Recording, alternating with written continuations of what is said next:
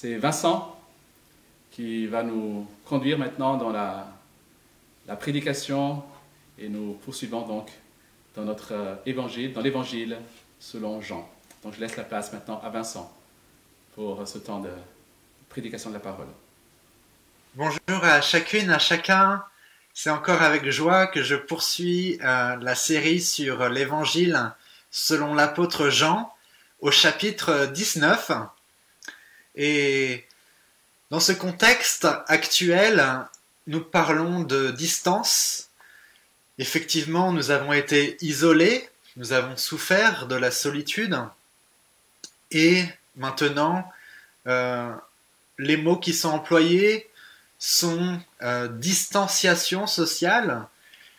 Et nous voyons qu'il est difficile de devenir proche à nouveau hein, des personnes qui nous entourent. Et les relations entre personnes sont, sont mises à mal. Même euh, nous voyons la fragilité de, euh, de tout rassemblement. Et c'est vraiment une euh, question qui se pose à nous. quelle est aujourd'hui cette parole de Dieu pour nous qui souffrons de cette distance, qui souffront de cet éloignement? Eh bien, j'aimerais proposer une parole dans un premier temps de l'apôtre Paul, deux versets qui vont nous éclairer euh, sur le sens euh, de la euh, croix. Dans la lettre de Paul aux Éphésiens, au chapitre 2, nous lisons versets 13 et 17. Maintenant, en Jésus-Christ, vous qui étiez autrefois éloignés, vous avez été rapprochés par le sang de Christ. Vous avez été rapprochés par le sang de Christ. Il est venu annoncer la paix à vous qui étiez loin et la paix à ceux qui étaient près. Le sang de Jésus nous rapproche de Dieu et nous rapproche les uns des autres. C'est la réalité spirituelle. Qu'en est-il alors de l'évangile selon Jean? Eh bien, nous allons voir que la manière dont euh, cet apôtre parle euh, de la crucifixion, donc de la, du rejet hein, du roi, des dernières paroles du roi et de la mort du roi, eh bien, il s'adresse d'une telle manière que nous voyons un fil rouge. Hein. C'est justement que ceux qui étaient loin ceux qui ont rejeté euh, le Christ, eh bien, Jésus souffre pour eux afin qu'ils deviennent proches, qu'ils deviennent disciples et qu'ils deviennent euh, ses amis et ses frères. Eh bien, je vous propose euh, dès à présent la lecture d'une première partie et je commence au verset 17 du chapitre 19. Ils prirent donc Jésus. Portant lui-même la croix, il sortit vers le lieu qu'on appelle le crâne, ce qui se dit en hébreu Golgotha. C'est là qu'ils le crucifièrent, et avec lui deux autres, un de chaque côté, et Jésus au milieu. Pilate fut aussi un écriteau qu'il plaça sur la croix. Il y était inscrit Jésus de Nazareth, le roi des Juifs. Beaucoup de Juifs lurent cet écriteau. Parce que le lieu où Jésus fut crucifié était proche de la ville. L'inscription était en hébreu, en latin et en grec. Les grands prêtres des Juifs dirent à Pilate n'écrit pas le roi des Juifs, mais celui-là a dit Je suis le roi des Juifs. Pilate répondit Ce que j'ai écrit, je l'ai écrit. Les soldats, après avoir crucifié Jésus, prirent ses vêtements et en firent quatre parts, une part pour chaque soldat. Ils prirent aussi sa tunique, qui était sans couture, d'un seul tissu d'en haut jusqu'en bas. Ils se dirent entre eux, ne la déchirons pas, mais désignons par le sort celui à qui elle, appartiendra. C'était pour que soit accomplie l'écriture. Ils se sont partagés mes vêtements, et ils ont tiré au sort ma robe. Voilà ce que firent les soldats. Auprès de la croix de Jésus se tenaient sa mère et la sœur de sa mère, Marie, femme de Clopas, et Marie, Madeleine. Amen. Jusqu'ici, la parole de Dieu et ma première partie, le rejet du roi. Le rejet du roi euh, par ceux qui euh, sont loin, c'est-à-dire euh, les non-juifs, les, nations hein, représentées ici par les soldats romains, mais le rejet du roi aussi par ceux qui étaient proches, hein, ceux qui étaient du même peuple, choisis du peuple juif, et ici représentés par les chefs religieux.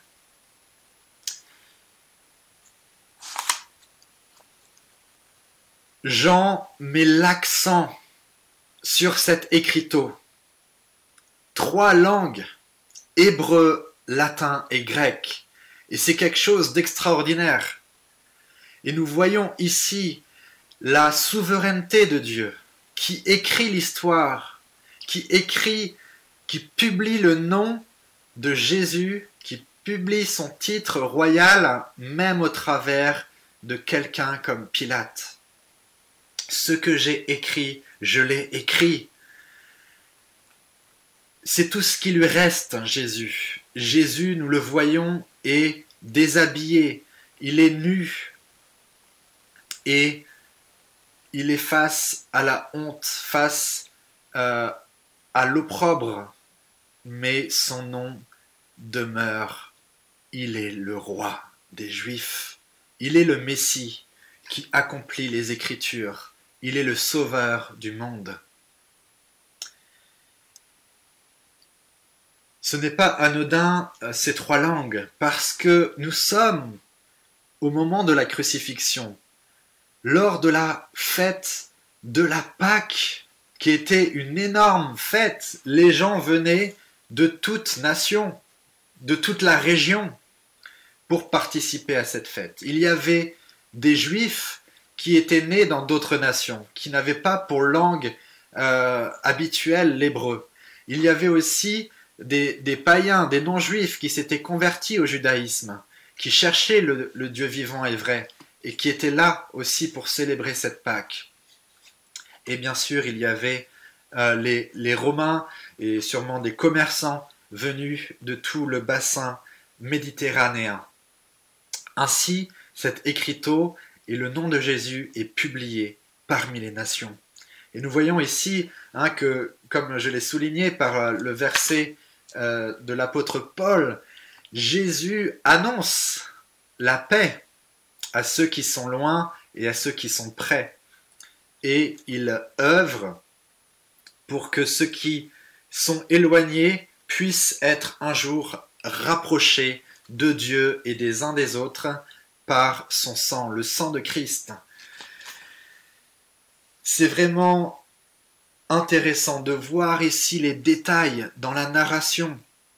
Il y a cet écriteau, mais il y a ce partage des vêtements de Jésus. Il y a ce tirage au sort. Quelle vanité Les soldats jouent littéralement.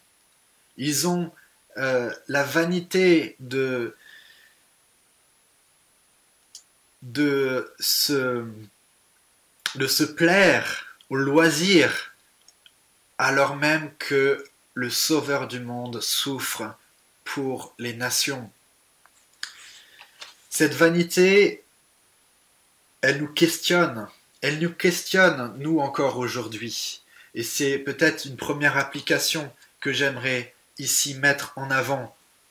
Cette vanité de s'adonner au, au loisir ou plutôt, je dirais, à la soif de posséder, la soif de gagner pour soi, alors même que Christ nous montre, nous montre que la réalité, nous montre que la plénitude de Dieu réside en lui, que en lui est notre délivrance, en lui sera notre paix, en lui sera notre joie et notre sécurité.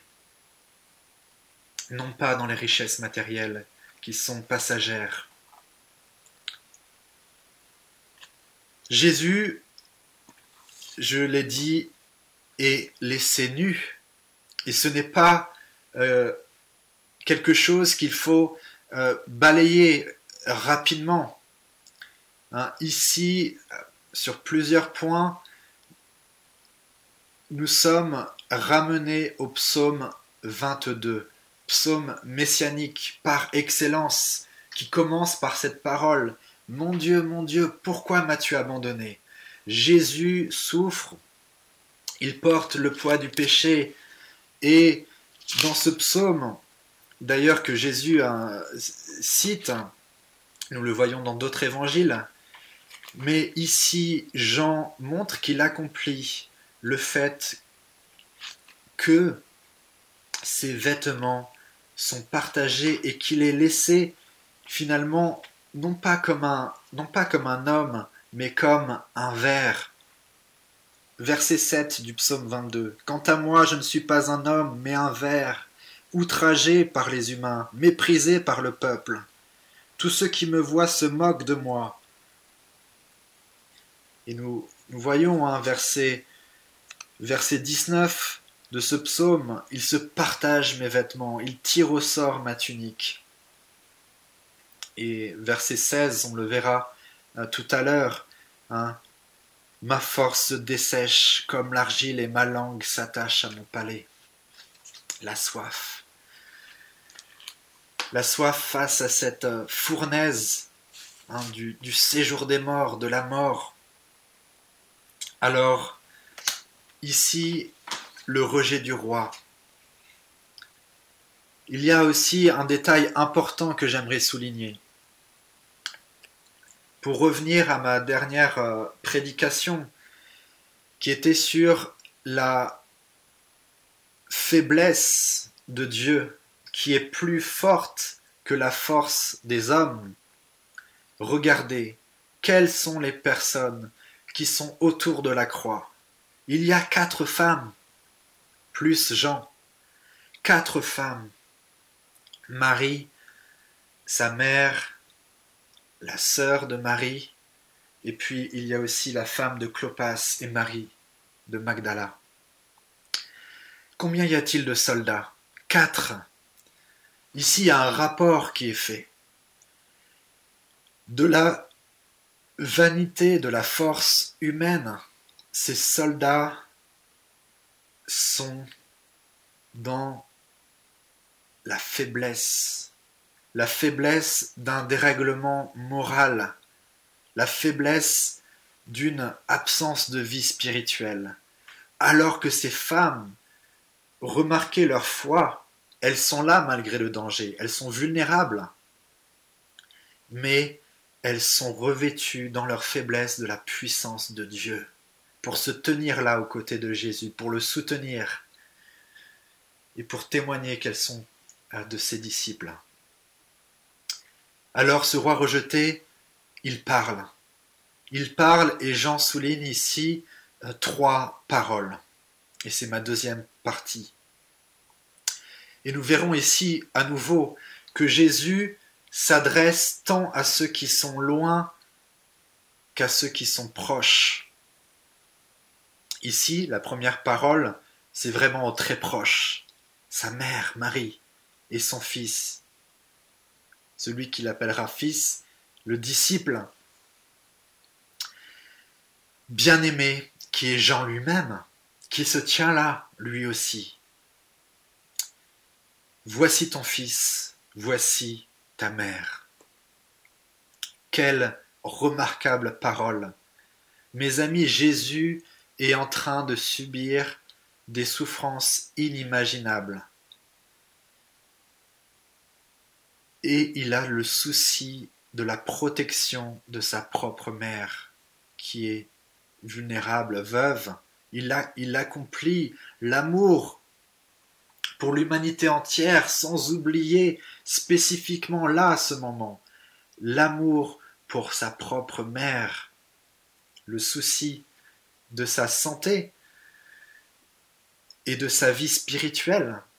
Pourquoi Jésus ne choisit-il pas euh, Jacques, par exemple? Euh, Eh bien parce que à ce moment-là, les autres enfants de Marie euh, n'ont pas eu la foi. Et donc Jésus préfère confier sa propre mère à Jean, afin qu'ensemble, dans la même maison, ils puissent prier et demeurer vigilants pour attendre eh bien, l'Esprit qui est promis. Alors, ici, nous devons souligner que dans l'Évangile selon Jean, Marie apparaît seulement deux fois. La première, c'est le premier signe, le miracle lors des noces de Cana. Eh bien, la parole de Marie était faites tout ce que il vous dira, faites tout ce que Jésus vous dira. C'est la foi qui est mise en avant, la foi de cette femme. Et maintenant, encore une fois, elle, avec son, son cœur de mère, qui voit son fils qui est défiguré, méconnaissable, devenu comme un ver.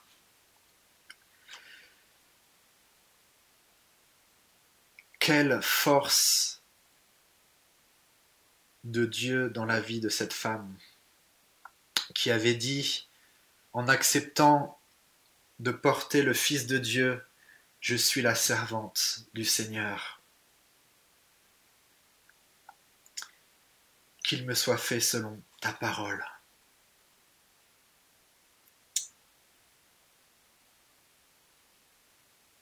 Nous voyons ici que la famille spirituelle, la famille de Dieu, a vraiment une importance capitale pour l'apôtre Jean. Il souligne qu'il y a une solidarité qui est forte déjà ici au commencement de l'Église, la famille de Dieu. Et c'est une deuxième application qu'on peut faire de veiller effectivement à la fois sur nos propres euh, parents biologiques, comme ce fut le cas euh, pour Jésus envers Marie, mais aussi de considérer la, la beauté de la famille de Dieu, que l'encouragement spirituel que nous pouvons recevoir des uns des autres, nous, ne pouvons pas le recevoir ailleurs que dans l'Église. Et nous avons la responsabilité de veiller les uns sur les autres.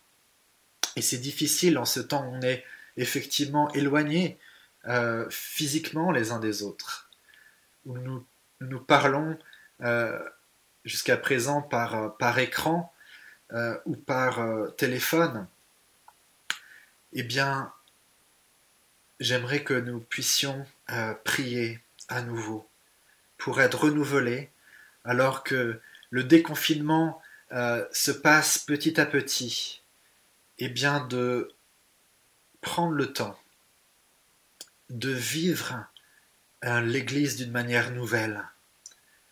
Alors que l'on commence à revoir petit à petit les uns les autres, eh bien de, ne pas oublier euh, que les liens qui nous euh, unissent sont forts. Nous avons été rapprochés par le sang de Christ. Nous avons été rapprochés par le sang de Christ. Et peut-être de prier cela alors que l'on se revoit petit à petit et que nos yeux s'ouvrent pour qu'on puisse réaliser que nous sommes proches et que nous sommes appelés à vivre en, euh, en conformité avec cette proximité spirituelle. C'est un défi. Prions pour cela. La deuxième parole du roi, eh bien, c'est deux mots simples qu'un enfant même peut dire. J'ai soif.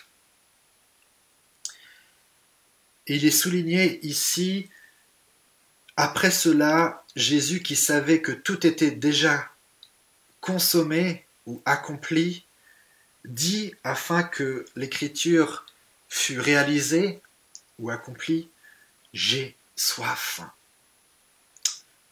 Ici, le mot grec utilisé à deux reprises est le mot téléo. Téléo pour accompli, réalisé. Et c'est très intéressant de voir qu'il s'agit du même mot. Pourquoi? Parce que Jésus, avant de dire j'ai soif, sait que tout est déjà accompli. Il a accompli la rédemption. Il a porté le péché du monde. Il a pris sur lui la condamnation que nos fautes euh, méritaient. Eh bien, il a accompli ce sacrifice pour justement ouvrir un chemin, nous ouvrir l'accès vers le Père, vers l'intimité du Père et la proximité d'une communion spirituelle éternelle. Téléo. Alors pourquoi euh, dit-il, prends le soin de d'ajouter une, parole, euh, j'ai soif, eh bien il a le soin de souligner qu'il accomplit toute prophétie, et il a le soin aussi de dire ici sa faiblesse, sa langue Physiquement, c'est attaché à son palais et spirituellement, il est brûlé par la fournaise du séjour des morts. Il a goûté à l'enfer d'une manière qu'on ne peut imaginer. Et Jésus, lorsqu'il enseignait, d'ailleurs, euh, parlait par exemple de, de cet homme riche qui avait euh, méprisé un pauvre nommé Lazare et qui se retrouve euh, dans le Shéol, dans le séjour des morts, et qui supplie euh, Abraham d'envoyer Lazare, ce pauvre, pour ne serait-ce que tremper son doigt dans de l'eau et lui donner un certain rafraîchissement parce qu'il souffre d'une soif terrible. Eh bien, Jésus a pris cette place afin que nous puissions euh, être proches de Dieu et non pas loin de lui euh, pour toujours. Quelle grâce les amis, quelle grâce. Téléo, c'est la réalisation.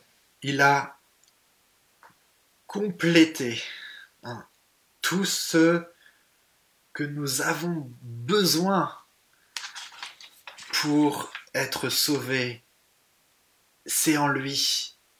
Il l'a fait, les amis. Puissions-nous nous reposer sur cet accomplissement. Nous n'avons pas besoin d'autre chose que du sang de Christ pour être rapprochés de Dieu et des uns des autres.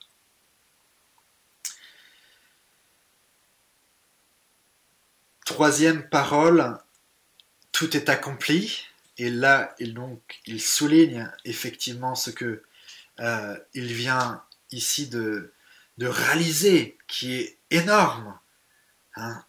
Tous les prophètes ont vu ce jour, ont cherché à sonder les souffrances du Messie, et, la gloire à venir. Et voilà, c'est ce moment historique qui s'est réellement passé, qui a une puissance dans toute l'histoire. Hein, dans toute l'histoire, c'est cette puissance de la croix qui se déploie. Et nous tendons vers une nouvelle création. Nous tendons vers une terre renouvelée et le règne de Dieu vient avec puissance. Il est l'agneau qui enlève le péché du monde. C'est lui, l'agneau de la Pâque. Alors, lors de la fête juive hein, qui a lieu à ce moment, eh bien, euh, nous nous souvenons, les Juifs se souvenaient de cette, à l'époque de Moïse, de cet agneau qui devait être sacrifié, du sang qui devait être euh, euh, mis sur les portes des Hébreux afin que la mort ne les touche pas.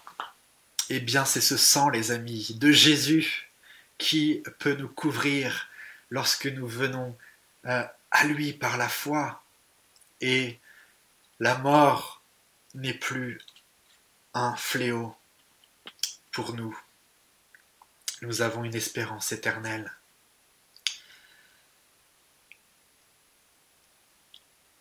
Nous sommes délivrés de l'esclavage du péché, les amis. Nous sommes délivrés.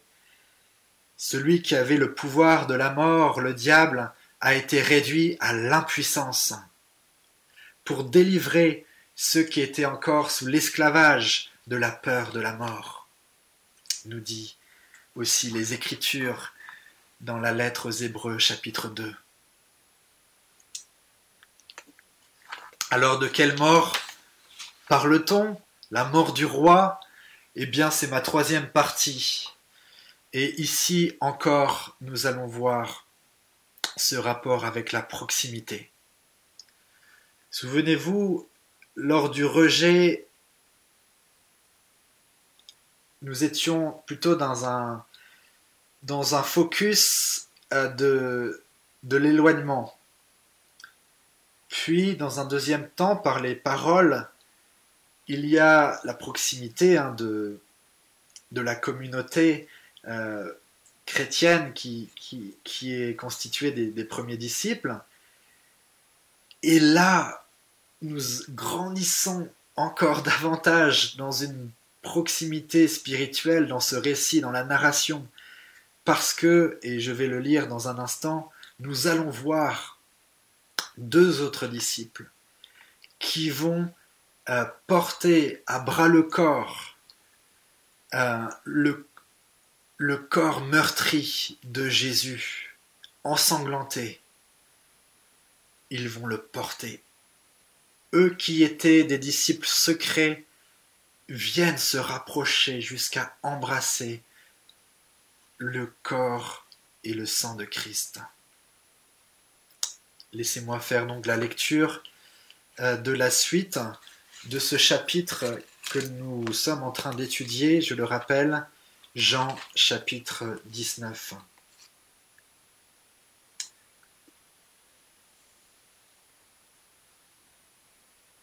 Je vais relire hein, à partir du verset 26. Euh, Jésus, voyant sa mère et près d'elle le disciple qu'il aimait, dit à sa mère, Femme, voici ton fils. Puis il dit au disciple, Voici ta mère. Et dès cette heure-là, le disciple l'a pris chez lui. Après cela, pour que l'écriture soit accomplie, Jésus, sachant que déjà tout était achevé, dit J'ai soif. Il y avait là un récipient plein de vin aigre. On fixa à une tige d'hysope une éponge imbibée de vin aigre et on l'approcha de sa bouche. Quand il eut pris le vin aigre, Jésus dit Tout est achevé. Puis il baissa la tête et rendit l'esprit. C'était le jour de la préparation. Et, pour que les corps ne demeurent pas en croix pendant le sabbat, car ce sabbat-là était un grand jour, les Juifs demandèrent à Pilate de les faire enlever après leur avoir brisé les jambes. Les soldats vinrent donc et brisèrent les jambes du premier puis de l'autre qui avait été crucifié avec lui. Quand ils vinrent à Jésus, ils virent qu'il était déjà mort. Et ils ne lui brisèrent pas les jambes, mais un des soldats lui transperça le côté avec une lance. Aussitôt il en sortit du sang et de l'eau. Celui qui l'a vu en a témoigné, et son témoignage est vrai. Lui, il sait qu'il dit vrai, pour que vous aussi, pour que vous aussi vous croyez. Cela est arrivé pour que soit accomplie l'écriture, aucun de ces os ne sera brisé. Et une autre écriture dit encore, ils regarderont vers celui qu'ils ont transpercé. Après cela, Joseph d'Arimathée, qui était disciple de Jésus, mais en secret, par crainte des Juifs, demanda à Pilate la permission d'enlever le corps de Jésus. Pilate le lui permit. Joseph vint donc et enleva le corps. Nicodème, qui était d'abord venu le trouver de nuit, vint aussi en apportant un mélange d'environ cent livres de myrrhe et d'aloès. Ils prirent donc le corps de Jésus et le lièrent de bandelettes avec les aromates, comme les Juifs ont coutume d'ensevelir. Or il y avait un jardin, au lieu où il avait été crucifié, et dans le jardin un tombeau neuf, où encore personne n'avait été mis. C'est donc là qu'ils mirent Jésus, à cause de la préparation des Juifs, parce que le tombeau était proche. Amen. Et donc j'ai ici euh, lu la fin de ce chapitre pour en, avoir le voilà la, la, narration. Nous passons des dernières paroles à la réalité, la véracité de la mort. Il a été transpercé euh, par un coup de lance. Alors ici, au niveau, euh, au niveau physique, médical, c'est bien sûr la preuve que Jésus était mort. Cette eau ce sang aussi nous parle, nous parle d'une manière plus profonde. Et j'aimerais ici, eh bien, simplement euh, citer Jean Calvin dans son commentaire, hein, dans son commentaire de, de cet évangile que j'ai ici sous les yeux. Ainsi je ne rejette pas ce que saint Augustin dit, que nos sacrements sont découlés du côté de Jésus-Christ. Car nous sommes vraiment lavés et nettoyés de nos souillures et renouvelés en vie sainte, étant rachetés de la mort, délivrés de la condamnation, nous vivons devant Dieu. Lorsque le baptême et la sainte scène nous mènent aux côtés du Seigneur Jésus,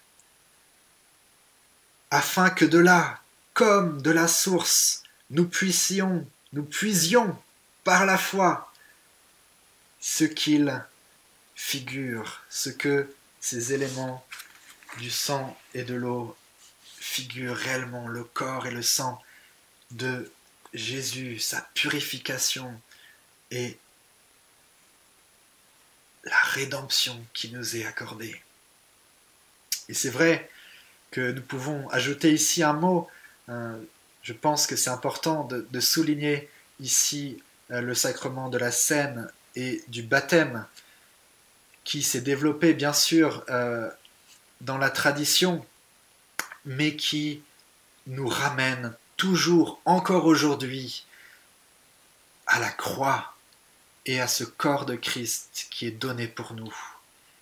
Et lui, lui seul, peut nous laver et nous amener à une vie nouvelle. Et bientôt, les amis, nous aurons la joie de célébrer la scène ensemble et de célébrer les baptêmes. Gloire à Dieu. J'aimerais ici terminer euh, cette prédication avec euh, les personnes de Joseph, d'Arimathée et de Nicodème. Ils étaient disciples en secret, dans un cercle plutôt lointain que ceux des douze, mais combien ils deviennent proches. Voyez ici la puissance de la croix. Christ est mort, mais c'est sa vie qui jaillit, qui déborde du cœur de ses disciples, de ceux qui ont foi en lui, pour qu'ils euh, viennent faire face au danger, euh, de s'afficher en public pour demander à Pilate le corps, pour l'arracher de la croix, pour le prendre. Et littéralement, ils sont couverts, vous imaginez bien, par le sang euh, de, de Jésus. Et ils vont le placer dans un tombeau comme un roi avec plus de 30 kilos, les amis, plus de 30 kilos de parfum, comme un roi. Ce sont des personnalités euh, importantes, ils font partie euh, du conseil des, juifs, du grand conseil, et euh, maintenant, ça y est, ils sont prêts aussi à faire face au rejet de leurs compatriotes. Parce que, comme l'a dit Jésus dans l'évangile de Jean, cela est rapporté au chapitre 12, si le grain de blé ne, ne meurt, eh bien, il reste seul, mais s'il meurt, alors il porte du fruit en abondance. Et c'est vraiment cette vie abondante que l'on voit se déployer ici chez Joseph et Nicodème. Nicodème qui est comme un, euh, comment dire, un guide dans cet évangile. Euh, il passe d'une, voilà, d'un questionnement euh, honnête. Il vient questionner Jésus de nuit, puis il vient à défendre Jésus en voilà sa personne même lors du, du jugement, du conseil. Et puis maintenant, voilà, voyez comment il se rapproche, Nicodème. Il est rapproché par le sang de Christ, rapproché de Dieu et des disciples. Et maintenant, voilà, c'est lui qui porte le corps de Jésus. Et c'est ce que Jean souhaite euh, lorsque nous, lecteurs, nous... Euh, c'est ce que l'Esprit de Dieu, bien sûr, souhaite euh, avant tout dans nos vies. C'est qu'à la lecture euh, dans l'étude de cet évangile, nous puissions nous laisser rapprocher, rapprocher de Christ, les amis, rapprocher de la Trinité divine. Voici s'achève euh, cet euh, enseignement et j'aimerais ici lancer encore une fois un appel à vous qui euh, regardez, euh, peut-être vous découvrez ici euh, notre église à, Rennes-Nord, peut-être vous découvrez l'enseignement de la Bible, eh bien, vous êtes accueillis par la foi en Christ dans le royaume de Dieu. Et c'est une bonne nouvelle. Hein. vous pouvez être rapprochés de Dieu et, et rapprochés de, l'Église et nous serons heureux de, de vous accueillir euh, avec toute la joie, euh, la joie de Dieu. C'est aussi un appel pour euh, eh bien, nous tous qui avons déjà cheminé ensemble depuis deux ans ici à Rennes, eh bien, de pouvoir se, préparer à, persévérer ensemble dans la communion fraternelle et, et justement dans le, témoignage et de venir euh, eh bien, euh, témoigner de la, de la joie, de la vie euh, que nous avons, même si nous sommes dans un contexte peut-être dans notre entourage ou dans nos, dans nos familles qui est plus marqué par l'indifférence, mais ayons la certitude, les amis, que la parole de Dieu est puissante, elle s'adresse à tout être humain cette parole de Dieu nous est transmise pour euh, tout être humain. Et j'aimerais juste pour euh, terminer par quelques images vous montrer justement cette réalité, euh, voilà, de manière visuelle.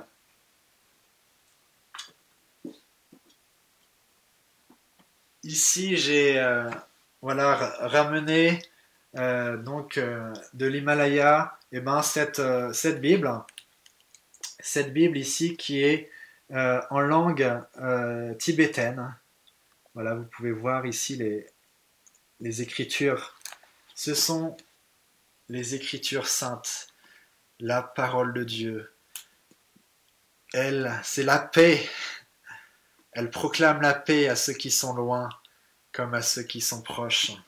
Et pendant ce ramadan aussi, voilà, j'aimerais vous montrer que euh, aux musulmans de langue arabe, eh bien, il y a aussi cette même parole de Dieu. La Bible, les Écritures saintes peuvent être accessibles hein, pour hein, ces personnes qui, euh, qui recherchent Dieu par des prières. Eh bien, nous pouvons eh bien, témoigner qu'il y a cet écrit qui leur est adressé. Et en Christ, ils peuvent, en Christ, oui, par le sang de Christ, ils peuvent être approchés de Dieu. Et ah, je, prends le, voilà, je, prends un peu plus de temps ce matin pour, euh, parce qu'on parle de la croix et, euh, et ce, on ne peut pas euh, aller trop vite lorsqu'on parle de la croix. Et j'aimerais juste dire une petite parole très personnelle, mais je pense que c'est bien d'être aussi voilà, vulnérable dans, dans, dans l'exposé de, la parole. Bien, pendant ce temps de, confinement, j'ai voulu exprimer aussi par, euh, par la peinture euh, ce que j'avais au fond de moi. Et le premier tableau euh, que, voilà, qui, est sorti hein, de, cette, de cette écoute, eh bien, voilà, c'est celui-ci par exemple. Alors, c'est qu'est-ce que j'ai représenté de manière abstraite, c'est mon style.